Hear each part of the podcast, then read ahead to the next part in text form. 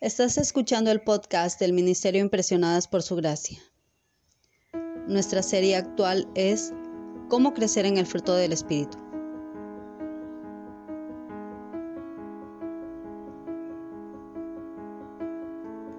El tema de hoy es luchar por la paciencia.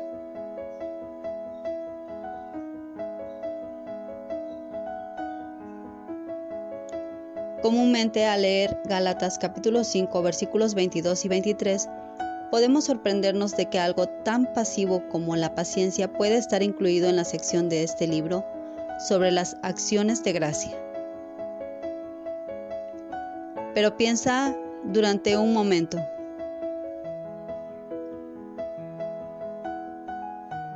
¿Qué es más fácil? ¿Rendirse a sus emociones y enfado cuando alguien le hace daño? O practicar la paciencia y contener su ira?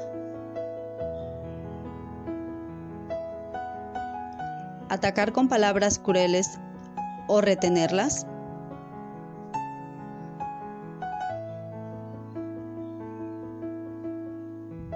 Anota tus respuestas en tu diario devocional. Estas servirán para reflexionar con más profundidad en el tema.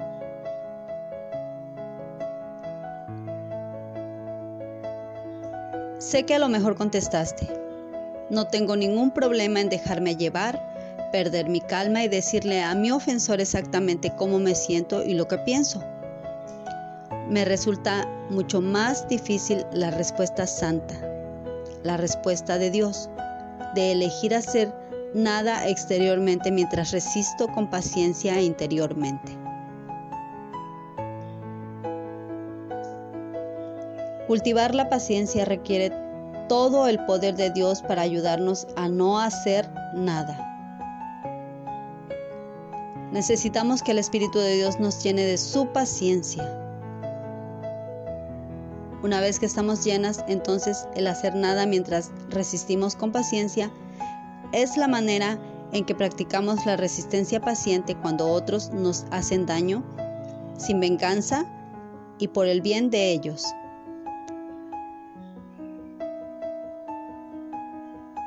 El aprender acerca de los ingredientes de la verdadera paciencia espiritual puede cambiar nuestra conducta hacia los demás y nuestro crecimiento en la gracia de Dios.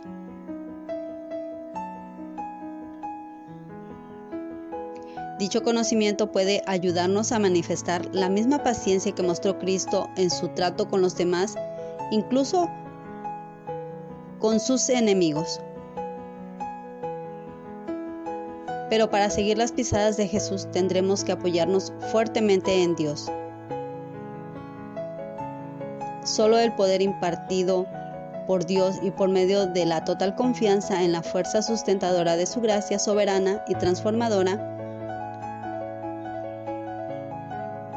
seremos capaces de obedecer dichas instrucciones. La Biblia es un océano de instrucciones con respecto a la paciencia y quiero que profundicemos en ella y descubramos varias verdades acerca de la paciencia. Por ejemplo, Pablo tenía paciencia. Al hablar por experiencia propia, él abordó nuestro comportamiento hacia los que no son cristianos al decirnos en 2 de Timoteo capítulo 2 versículo 24 que no debe ser contencioso, sino amable para con todos, apto para enseñar, sufrido.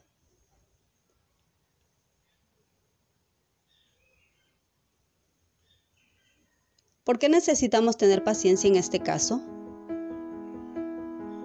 Los versículos 25 y 26 responden a esta pregunta. Que con mansedumbre corrijan a los que se oponen por si quizá Dios les conceda que se arrepientan para conocer la verdad y escapen del lazo del diablo en que están cautivos a voluntad de Él.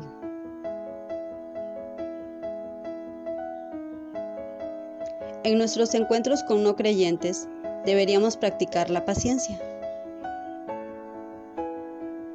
Como estos versículos son enseñanza acerca de la vida cristiana, vamos a resaltarlos de color azul.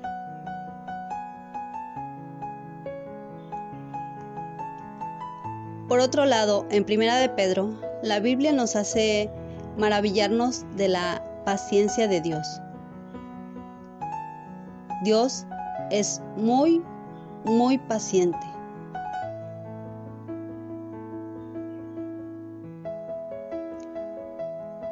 Si vamos directo al capítulo 3, al versículo 20, podemos leer,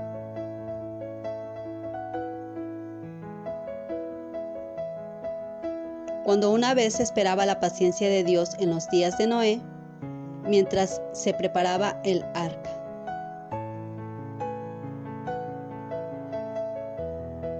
¿Sabes cuánto tiempo esperó Dios? 120 años. Con el deseo de que muchos se salvasen, Dios esperó 120 años antes de la lluvia y el diluvio, como podemos leer en Génesis capítulo 6, versículo 3.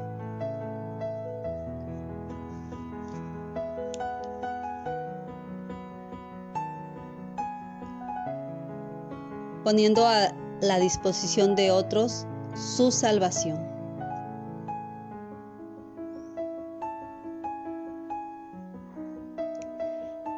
Qué triste leer que solo había ocho personas en el arca después de que Dios esperó tanto.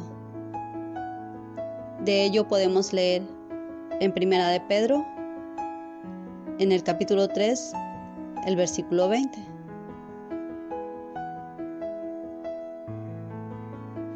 ¿Cuánto tiempo podemos esperar tú y yo?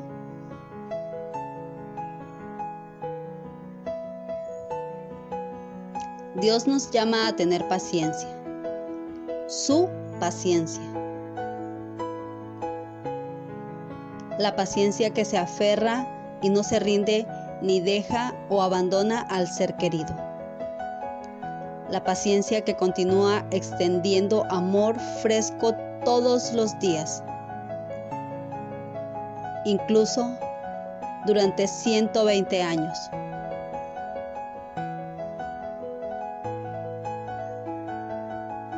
Ciertamente este ejemplo de la espera paciente de Dios me hace pensar que yo debería esperar un poco más.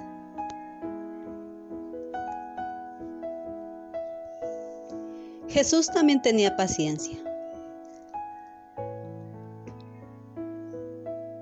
La escena de nuestro Salvador sufriendo es demasiado sagrada como para dejarla sin responder desde lo profundo de nuestro ser.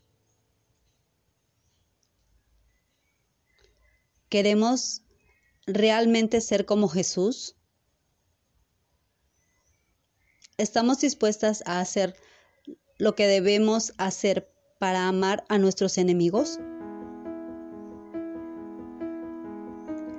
¿Amamos a Jesús lo suficiente como para voluntariamente abandonar nuestro enfado y orgullo y por el contrario, humildemente, pacientemente esperar a que Dios actúe? ¿Amamos lo suficiente a aquellos por los que Él murió para soportarlos con paciencia como Él lo hizo con nosotras?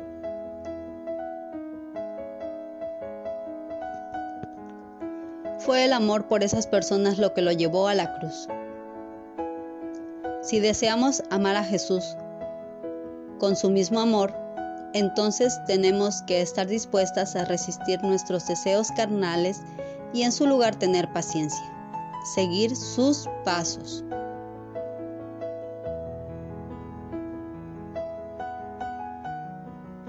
Le pido al Espíritu Santo de Dios que la llene de este dulce fruto.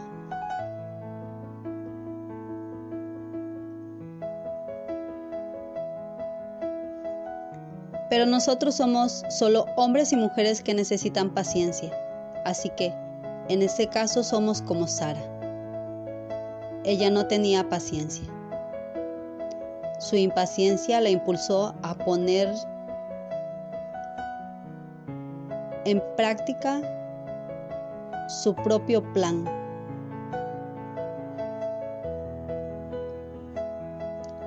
Le dijo a su esposo, te ruego pues que te llegues a mi sierva, Agar.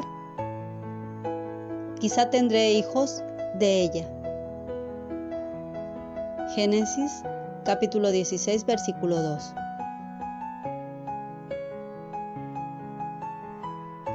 Aunque la costumbre de la época permitía que un hombre con una esposa estéril tomara una concubina a fin de tener un heredero, este error no solo produjo tragedia histórica, sino celos y contiendas feroces entre Sara y Agar. El embarazo despertó lo peor en Agar. Cuando vio que había concebido, miraba con desprecio a su señora, Sara. Génesis capítulo 16 versículo 4. Y se volvió insolente y rebelde, actuando orgullosa y desdeñosamente hacia Sara.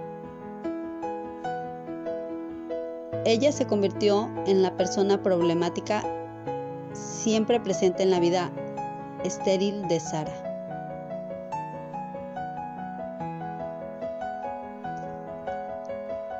Sara perdió la paciencia y persiguió a su sirvienta.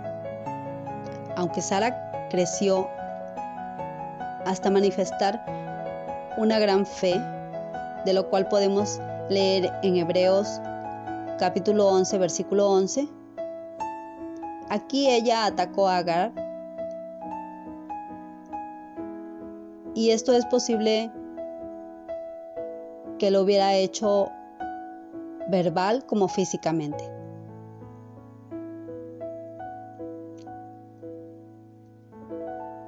En este punto, ella es el ejemplo de una mujer carente de paciencia.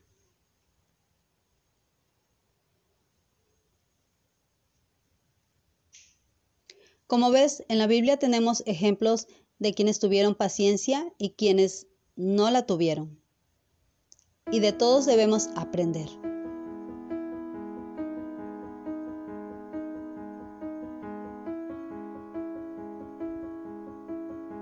Nuestra oración es que a medida que avanzamos en esta temporada nos sintamos conmovidas a entregarnos por completo a Cristo, tratando solo de seguirle y crecer en piedad para que otros puedan ver en nosotras el resplandor del Salvador.